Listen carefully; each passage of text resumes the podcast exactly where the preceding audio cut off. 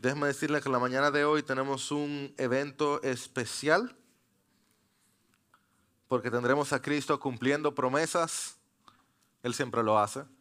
Pero este es un evento único en el Evangelio de Marcos. Este es el único momento extenso donde Cristo envía y no participa. Ese es el único momento extenso donde la única porción de Marcos este sándwich que hoy abrimos, donde sus discípulos son los protagonistas. Es el único momento donde vemos a los discípulos siendo ellos quienes actúan y Cristo va a cumplir la promesa que él hizo en Marcos 1, cuando él tomó un grupo de hombres y le dijo, vengan conmigo y les voy a hacer pescadores de hombres. ¿Recuerdan? Él lo había prometido, él armó un equipo de seguidores y hoy les toca a ellos operar. Estamos en Marcos capítulo 6, estaremos viendo los versículos 7 hasta el 13. Esta es la página 1024 si, tiene una, si tienes una NBLA. El título de nuestro sermón es Cristo envía con manos vacías. Cristo envía con manos vacías. Marcos 6, 7 al 13. Y ahora, por la gracia de Dios, vamos a abrir la palabra de Dios. Voy a empezar en el 6b. Y esto nos dice la escritura. Y recorría las aldeas alrededor enseñando. Entonces Jesús llamó a los doce y comenzó a enviarlos de dos en dos, dándoles autoridad sobre los espíritus inmundos, y les ordenó que no llevaran nada para el camino, sino solo un bordón, ni pan, ni alforja, ni dinero en el cinto, sino calzados con sandalias. No lleven dos túnicas, les dijo. Y añadió, donde quiera que entren en una casa, quédense en ella hasta que salgan de la población. En cualquier lugar que no los reciban ni los escuchen, al salir de allí, sacúdanse el polvo de la planta de los pies en testimonio contra ellos. Saliendo los doce, predicaban que todos se arrepintieran. También echaban fuera muchos demonios y ungían con aceite a muchos enfermos y los sanaban. Dios, esta es tu palabra, enviada para nosotros, dando testimonio de tu Hijo a través de tu Espíritu Santo. Te rogamos, Dios, que por tu Santísima Trinidad tú nos hables hoy.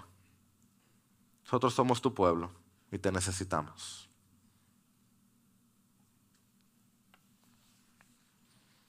Este pasaje es una muestra más de que Jesús es humilde.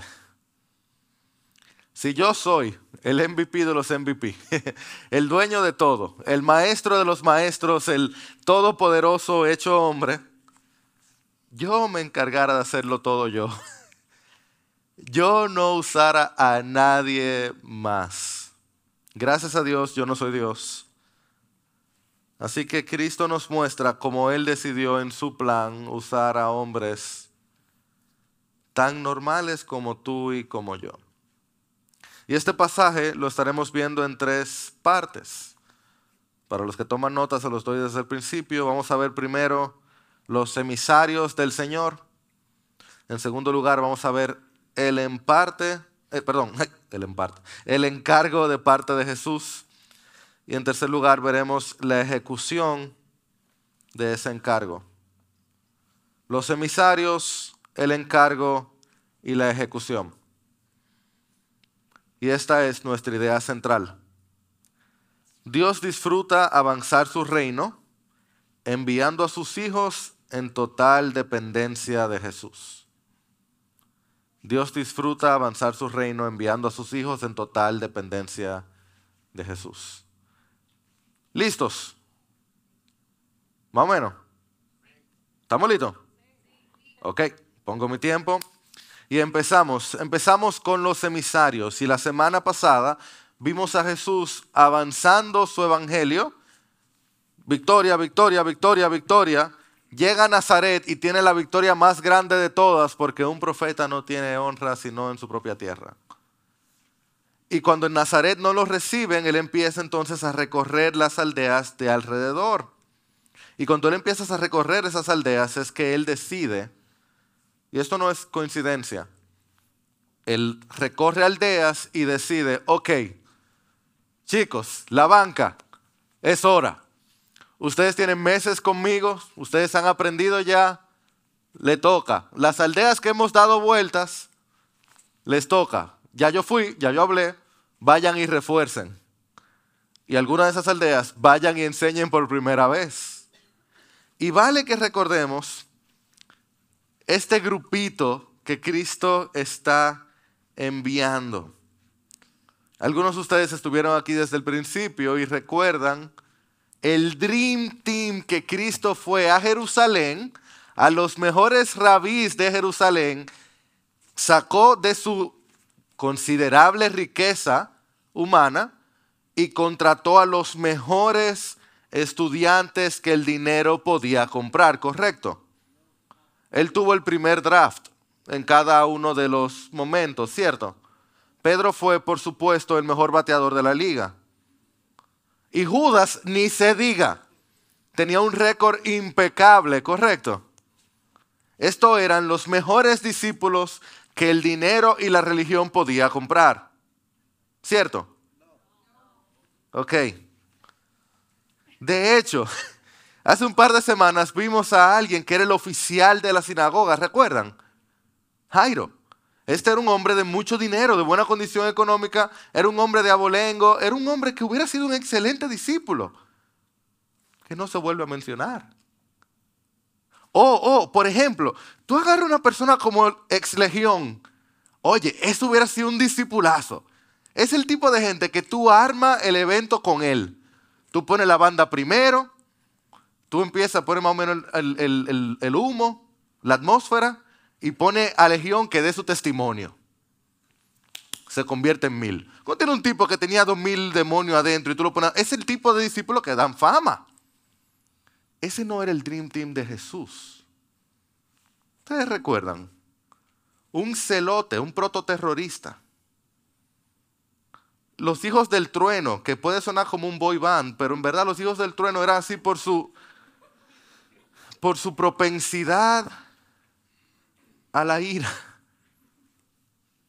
A que los que no estuvieran de acuerdo con ellos, hey, Jesús, podemos... Pedro con su track record de traición y de desespero Mateo, Leví, el, el recaudador de impuestos, considerado por los judíos como alguien peor que un perro.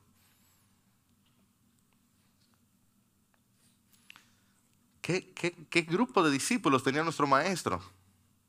Manso y humilde de corazón como solo él. Ahora, sí debo decirle algo de estos emisarios. Este grupo de muchachos no es el mismo grupo de muchachos que empezó el Evangelio. ¿Por qué? Estamos en el capítulo 6 ellos sí tienen tiempo caminando con Jesús. Ellos han aprendido, ellos han escuchado, ellos han estado viviendo con Él. Han crecido, han madurado, han visto y de manera especial ellos han sufrido con Él también. Y eso te cambia. Las cicatrices ayudan. Eso no es.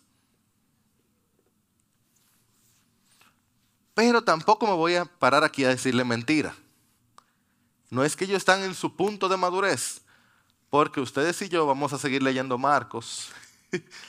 y si yo vengo y le digo aquí que estos muchachos son... Ustedes van a seguir leyendo y van a decir, ¿pero qué fue lo que nos dijo Jairo? Porque ellos no están en su gran nivel de madurez. Entonces, estos no son los muchachos de antes, pero tampoco son lo que serían. Y definitivamente no son el maestro. Entonces, ¿para qué enviarlos?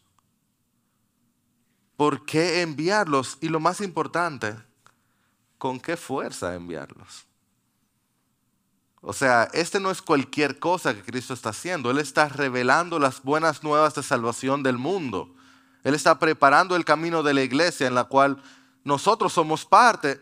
¿Para qué envía a esta gente y no mandar al MVP de los MVP, al Cristo Jesús?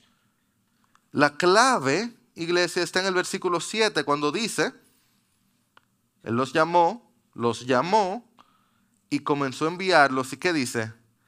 Dándoles, dándoles autoridad.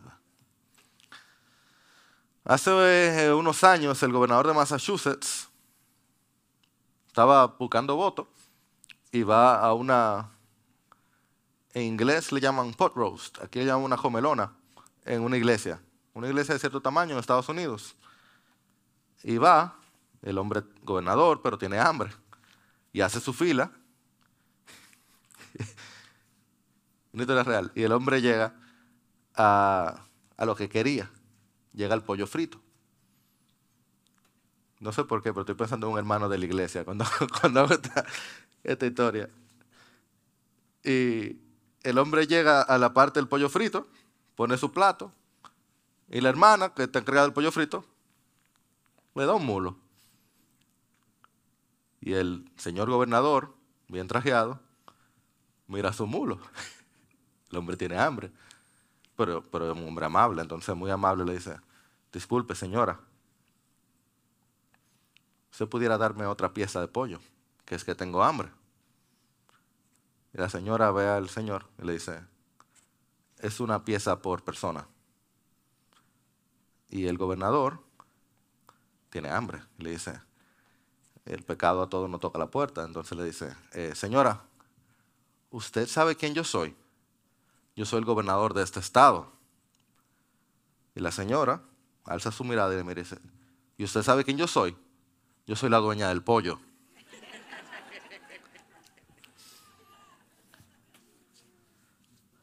¿Quién tenía la autoridad ahí? El envío de estos hombres revuelve en torno a un tema que Marcos ha tratado una y otra y otra vez a lo largo de su evangelio. Y tiene que ver con autoridad. Ustedes lo han ido leyendo y ahora lo van a recordar. Ay, es verdad que yo he leído que, que Marcos ha dicho eso. Por ejemplo, en el capítulo 1 decía que Cristo enseña como quien tiene autoridad, no como los demás, ¿lo recuerdan? Y se ha mencionado ya que Cristo tiene autoridad sobre los demonios, hasta tal punto que las legiones de demonios tiemblan ante Él y se postran delante de Él. Y Cristo tiene autoridad sobre las tormentas, al punto que le dice Sio y la tormenta Sio. Y los fariseos decían, ¿y qué autoridad tiene este para perdonar pecados? ¿Recuerdan? Y de hecho Cristo tiene autoridad sobre la enfermedad a tal punto que no importa qué enfermedad sea o cuántos enfermos vengan, Cristo lo resuelve. Y es más, aunque no use la palabra, ya Marcos nos ha mostrado que Cristo tiene autoridad sobre la muerte. Cuando se burlan de él y le dice, hey, no temas, lo que está durmiendo la niña, Talita Cum se levanta de entre los muertos. Y este es el asunto con la autoridad. ¿Se tiene o no se tiene? Sea recibida o sea inherente, no se forza o no se pretende, tú la tienes o no la tienes. Si tú tienes que estar diciendo, no, que yo tengo autoridad, tú no tienes autoridad. I'm the captain now. Tú la tienes y ya. Es por eso que Cristo, antes de enviar a los discípulos, los envía de dos a dos y les da autoridad. Se las entrega porque los discípulos por ellos mismos no son nadie. Él sabe lo que Él está mandando. Él sabe muy bien lo que Él está enviando. Cristo nunca ha sido sorprendido. Él ha sido maravillado pero no sorprendido. De hecho, en parte, por eso Él los envía de dos en dos, para que cada uno tenga testigo, para que haya un testigo el uno del otro. Y le da autoridad sobre los demonios para que no tengan oposición, para que nadie se levante en contra de ellos. Diga, no, pero eh, los demonios tienen que callarse delante de ellos también. Pero entonces Jesús los envía como emisarios con su autoridad. Yo, yo, no, yo les aseguro, yo no tengo la capacidad de explicar lo que esto significa. Pero es que cuando Dios envía, en Jesús, Él envía bajo la autoridad de Jesús. O sea, que donde Jesús podía entrar, ellos podían entrar. Es como los que entran y dicen, no, que el jefe dice, y hay que dejarlo entrar. Porque el jefe dijo. Es como estos lugares que tienen, bueno, es como que se ponen el uniforme y por el uniforme pueden entrar. Aunque le quede medio grande, ¿no? Pero tienen el uniforme. O, estos lugares que tienen, una, tienen mucha seguridad y tú necesitas una tarjeta. Ellos tienen la tarjeta de Jesús. Y donde Jesús, esa tarjeta te permite all access. All access. ¿Y ustedes por qué pueden entrar aquí? Yo tengo all access.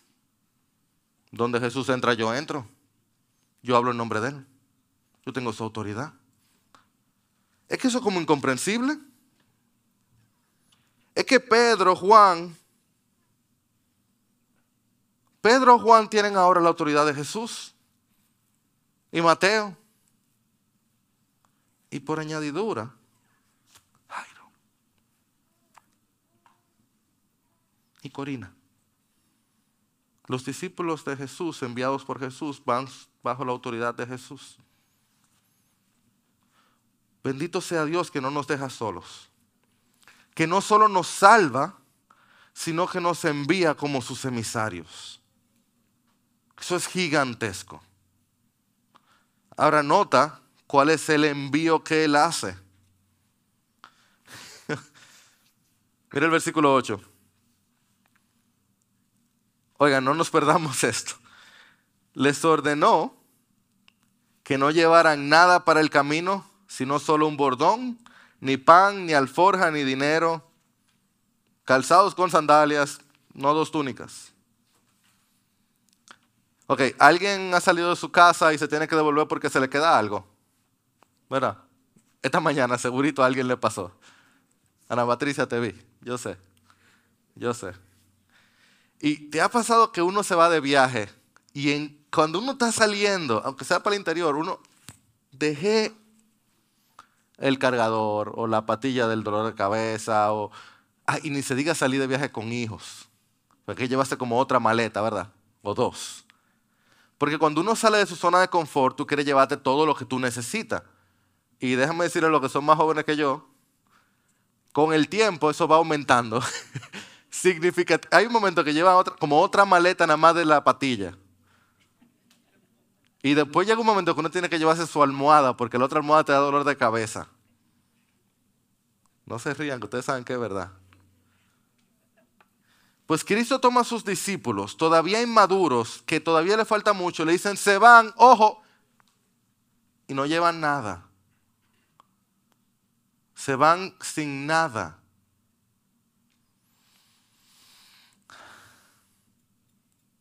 Bueno, llévense un bordón. O sea, un bastón, un báculo. Eso le va a servir para espantar animales y por si acaso se van a caer, se agarran del bastón.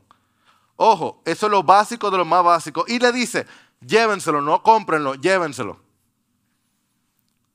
Y ya. Eh, sí, no se lleven ni pan ni alforja. O sea, no lleven comida ni lleven bolsa para la comida. O sea, no lleven no lleven ni, la comida preparada, ni se lleven la funda de snacks. Y déjeme decirle, las madres, bendito sea el Señor por las madres, tienen una cartera, bendito sea el Señor la cartera de las madres, porque siempre, y el que haya esposa haya el bien, si no estás casado, este es uno de los beneficios. Tu esposa, cuando sea madre, siempre tiene una merienda en la cartera. Siempre. Entonces, tú tienes hambre, tú andas con tu esposa y tú le dices, tú tienes algo ahí. Y ella saca Increíble. No, mira, yo tengo aquí, saca un sándwich. O sea, es una cosa como increíble. Cristo le dice, sin la cartera de la mujer, ni comida, ni bolsa para la comida.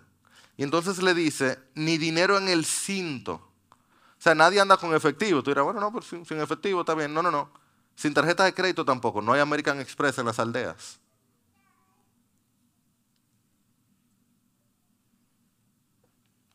sea, tú te imaginas salir a otro lugar. No, es que, es que de verdad uno no puede. O sea, yo, yo, no me, yo no me imagino. Yo tuve unos amigos que se fueron en labor de, de avance del Evangelio, se fueron a Irán por una semana. Irán tiene su propio sistema económico, entonces ellos tenían que andar con efectivo, pero hubo cero contacto con ellos por esa semana. Y ellos fueron preparados. Se llevaron cámara, cero Biblia, nada de eso, claro, y efectivo, y un Nintendo Switch para pasar la noche, para jugar Nintendo. Y yo recuerdo la ansiedad que nos provocaba que no sabíamos de ellos. Y ellos llevaron un teléfono especial para usarlo y cuando el teléfono no funcionaba y no recibíamos mensaje de ellos y empezamos a, a preocuparnos, estaban bien, gracias a Dios. Cuando ese primer mensajito de ellos que llegó a los cuatro días, un email, de un, de un email que no conocemos, el paquete llegó, todo bien. bueno, eso tienen que ser ellos que están bien. Es que irse de viaje a avanzar el Evangelio sin comida, sin dinero, sin preparación teológica.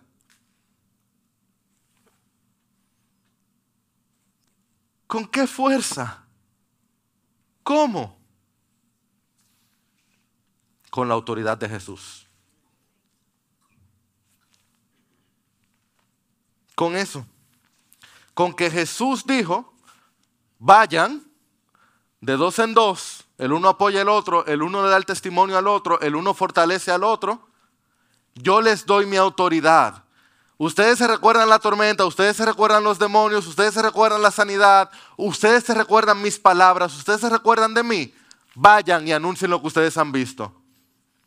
No necesitan nada más porque yo los he enviado. Yo les he dado todo lo que necesitan no necesitan nada más. Si pudiera ser que mientras más cosas tenemos, menos pensamos que necesitamos a Jesús, que son obstáculos, que el dinero en el cinto, que los bordones, que las alforjas, que la comida son obstáculos para nosotros ver que Jesús es lo que verdaderamente necesitamos. Así nos decía Corrie Boom, Nunca sabrás que Jesús es todo lo que necesitas hasta que no sepas que Jesús es todo lo que tienes.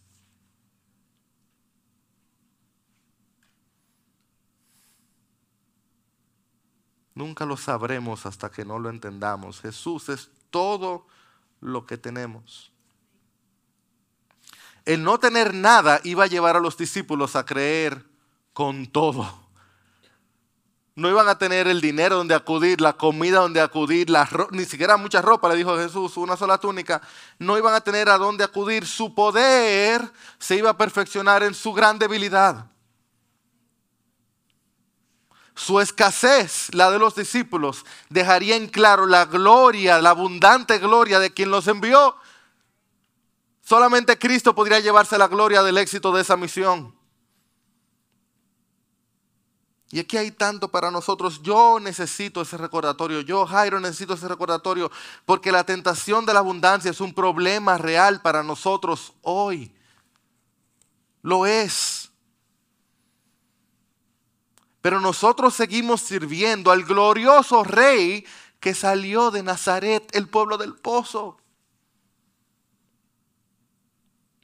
El glorioso rey que ni siquiera fue recibido en su pueblo La humildad, la escasez, la necesidad muestra comúnmente más de Jesús que la opulencia y la gloria humana. Y se nos olvida. Y pasamos más fácilmente la tentación o la prueba de la pobreza que la tentación o la prueba de la riqueza. Pero las grietas de la escasez y la insuficiencia de los discípulos fueron la oportunidad perfecta para que la luz de Jesús brillara a través de ellos. Porque solamente la autoridad de Jesús hizo posible que este envío de estos hombres diera algún tipo de fruto. ¿Y cómo? ¿Y con qué fuerza le iba a ir bien a estos hombres? tenían todas las de perder, pero tenían la autoridad de Jesús. Y sólo así podían proclamar aquel Mesías que vencería el pecado, el diablo y la muerte. Ese Mesías que vencería sin alzar su voz. Oye eso. Que triunfaría sin ejército, sin espada. que entraría a Jerusalén montado en un pollino. Es que luce bien, es que pega que estos hombres andaran sin nada si estaban sirviendo al Cristo Rey que moriría crucificado. Funcionaba bien. Entonces yo te digo, pero me lo digo a mí. Es a mí que me lo digo. ¿Qué es lo que tanto me impide predicar al Cristo crucificado? ¿Qué es lo que yo creo que me falta? ¿Qué es lo que tú crees que te falta? ¿Qué es lo que tú crees que tú necesitas para ir y anunciarlo? Digo, un poquito más de educación teológica. Que no sabes si tendrás todas las respuestas. ¿Tú crees que ellos tenían todas las respuestas? Tú tienes más que ellos. Tú tienes mucho más que ellos. Tú tienes la historia completa, tienes la cruz y la resurrección. Tú también tienes autoridad, tienes al Espíritu Santo dentro. Tú tienes una gran verdad, tienes la escritura. Tú tienes el regalo de Dios de poder responder, mira, yo no sé, pero tengo un testimonio que darte. Yo era esto y ahora soy esto otro. Tú tienes el regalo de Dios, la bendición de Dios de que tienes un mensaje, el Salvador que vino y te redimió y ofrece redención a todo aquel que se arrepiente y cree en Él. Y tienes un regalo más que dar, tú también tienes grietas también tienes necesidad. Y a través de tus grietas y necesidad, tú puedes dejar que su luz brille. Entonces, ¿qué te falta? Yo creo que el problema es que te sobra algo. Te sobra dinero, te sobra bordón, te sobran cintos, te sobra pan. Y tal vez tú, al igual que yo, estoy confiando en todo eso y no me doy cuenta que tengo lo único que necesito, que es a Cristo Jesús a mi lado. Y yo oro que esta iglesia, de esta iglesia salgamos a nuestras oficinas y digamos, hay un Cristo Jesús, Rey de Reyes y Señor de Señores, que vino y caminó en medio de nosotros. Que viene y camina al lado de nosotros. Que viene y nos restaura, nos redime y nos envía y nos perdona y nos arregla y nos santifica y nos cambia y nos toma y nos envía otra vez. Y cuando me caigo, me levanta. Siete veces cae el justo y vuelve y se levanta. Porque tengo uno a mi lado que vuelve y me agarra y vuelve y me levanta. Y yo le cuento eso al que está en mi oficina.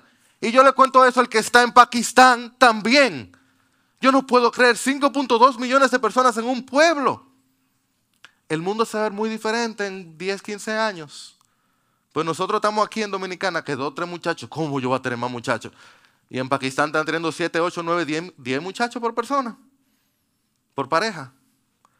Se va a ver muy diferente si los cristianos seguimos aquí calladitos y los musulmanes.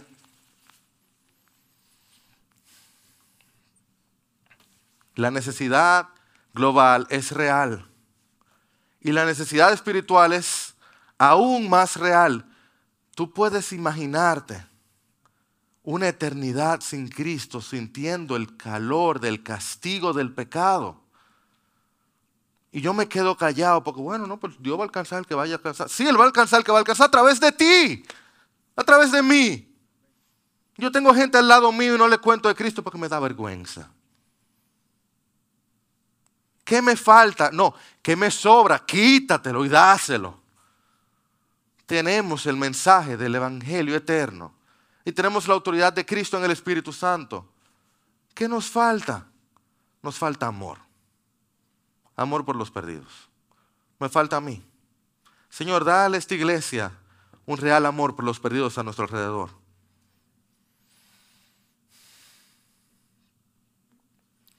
Cristo nos envía con manos vacías porque Él va con nosotros. Y miren hasta qué punto Él va con nosotros. Wow que oye lo que él dice en el versículo 10 y 11. Él dice esto. Donde quiera que entren en una casa, quédense en ella hasta que salgan de la población. En cualquier lugar que no los reciban ni los escuchen, al salir de allí, sacúdense el polvo de la planta de los pies en testimonio contra ellos. Wow. Eso es, eso es duro. Eso de sacudirse el polvo de las plantas de los pies, eso era una práctica judía. Cuando un judío religioso, bien cuidadoso, entraba a un pueblo gentil, se limpiaba los pies como señal de que él no quería contaminar Israel. Pues Cristo se está identificando tanto con el mensaje de los discípulos que Él dice, si alguna aldea no los recibe a ustedes, son malditos, quedan malditos, quedan sucios, quedan contaminados. Ustedes no los reciben, sobre esa aldea hay juicio, porque están rechazándome a mí, que soy Dios. Escucha, Jesús se identifica tanto con sus enviados que rechazar a sus mensajeros es rechazarlo a Él. Y rechazar a Jesús tiene consecuencias eternas. Wow.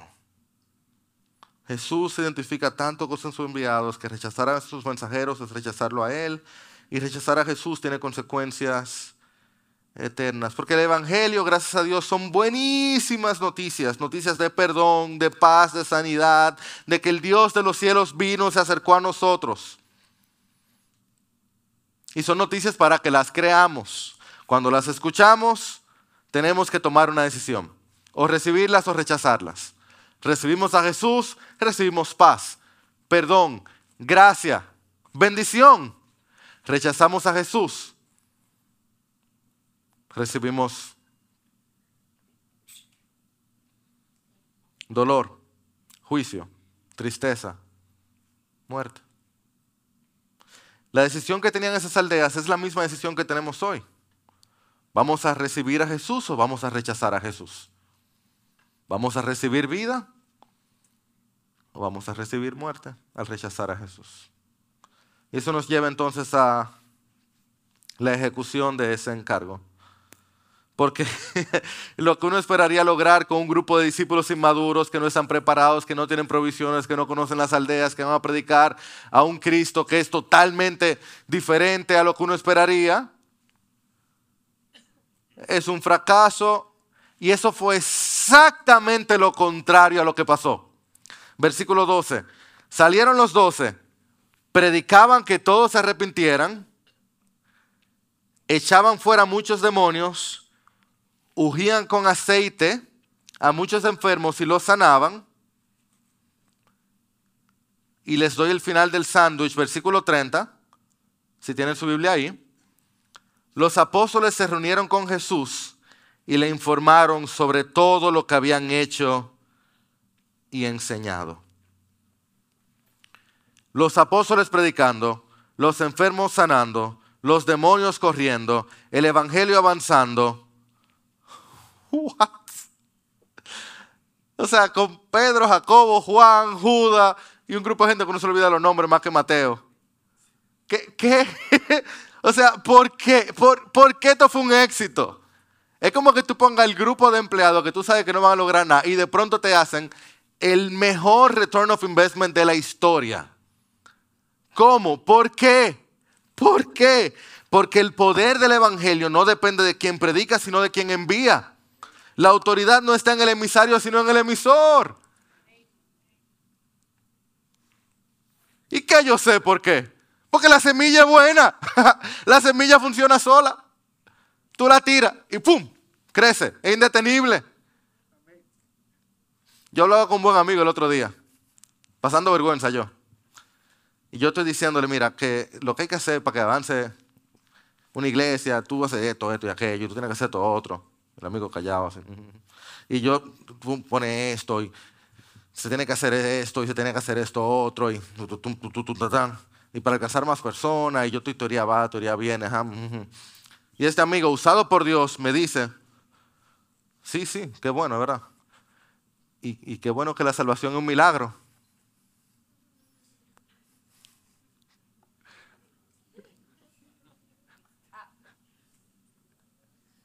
Un milagrazo.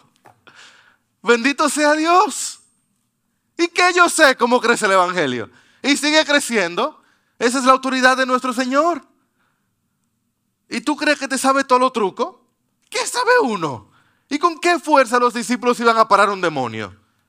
¿Y con qué autoridad moral ellos iban a predicar arrepentimiento? Hace un día o dos ellos estaban diciéndole a Jesús, a ti no te importa que me voy a morir yo.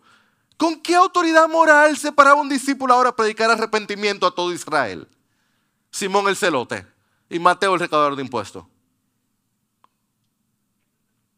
Pero el Cristo Jesús, el emisor, quien los envió, se la dio. Le dijo, los envió, los capacitó, los mandó y los llamó a eso. Los llamó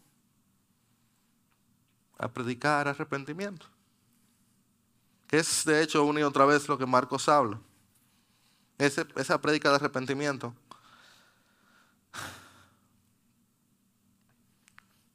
Que yo necesito, que necesito que se me predique. Porque Dios es santo. Dios es santo, santo, no permisivo, paciente. Dios no es permisivo, Dios es paciente. Él pasa por alto nuestras faltas, sabiendo que serán justamente castigadas.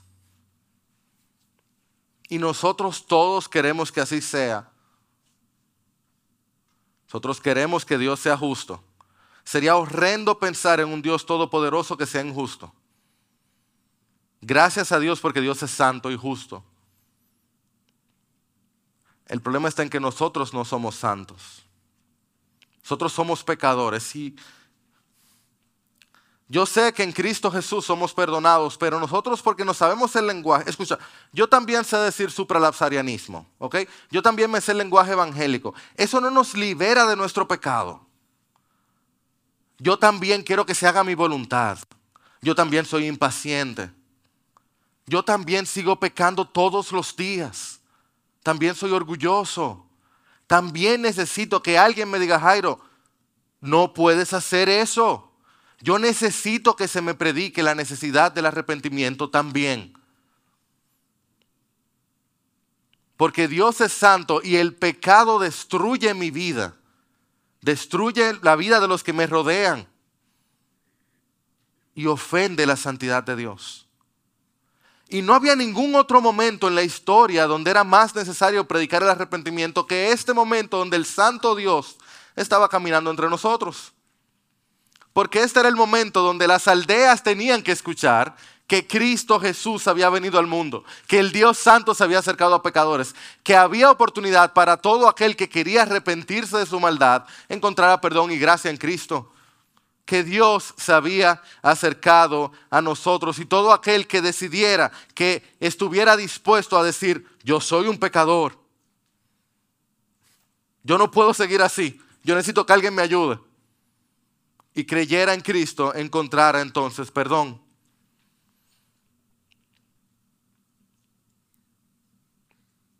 Porque la locura más grande no es solo que Jesús enviaría a sus discípulos. Y déjame decirte que es una locura porque yo no entiendo. Yo lo digo otra vez, yo no entiendo. Yo conozco a Misael, excelente pianista, hombre de Dios, pero Jesús solo hace más que tú. Y tú me conoces a mí. Yo no sé por qué Dios nos usaría a nosotros, Misa. Él tiene ángeles que tocan mejor que tú. ¿Para qué usarnos a nosotros? Ese es un privilegio. Toda la gloria sea al Señor, que nos permite usarnos. Aquí esta gente que tiene que la suera de piedra, muy bonita, le queda muy bien, pero ¿para qué? Él puede hacerlo todo sin nosotros. Es un privilegio, es una locura, es un privilegio que Dios nos use. Gloria sea a Él poder ser sus siervos. Por lo menos lo ujiere, díganme amén. Gloria sea al Señor que nos permite ser sus siervos. Pero la locura más grande es que el Padre enviara al Hijo. ¿Qué hace Jesús caminando en Israel?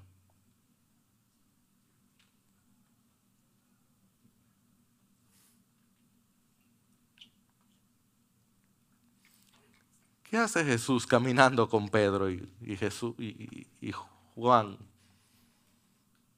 y Judas? ¿Qué hace aquel quien el cielo canta sus alabanzas? El Rey de Gloria, el Dios eterno, caminando en medio nuestro, siendo enviado por el Padre a morir por nosotros. Aún nunca nos permitiera hacer nada el solo hecho que Él se sabe nuestros nombres, conoce nuestros pecados, los cargó sobre sus espaldas, los llevó en una cruz. Bendito sea el santo nombre de nuestro Señor. Dios eterno, tú eres nuestra canción, nuestra pasión, el motivo de nuestra vida. Nosotros te damos tantas gracias, porque por tu bendita gracia nosotros tenemos hoy vida y salvación y el privilegio de ser llamados tus hijos y hasta tus siervos. Y Señor, por tu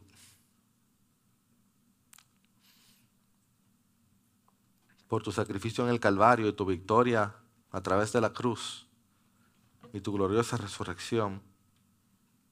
Yo te pido, Señor, en, la poca humildad que puedo, a través de tu Santo Espíritu, yo te ruego, Señor, que tú me hagas a mí alguien que se gloríe en Cristo Jesús y en nada más. Yo no necesito más nada si te tengo a ti. Si esa es tu oración, yo te pido que te pongas de pie. Señor, esta iglesia está rogando que tú seas con nosotros y nos ayudes a depender de ti, no en nada más. Nosotros queremos ser, queremos genuinamente avanzar tu evangelio, llevarlo a otros lugares. Nosotros queremos depender de ti, Dios, pero te necesitamos a ti. Así que en este momento, Señor, te rogamos como iglesia que tú nos ayudes a depender de ti, sí. Amarte a ti, por favor y aún a cantarte a ti.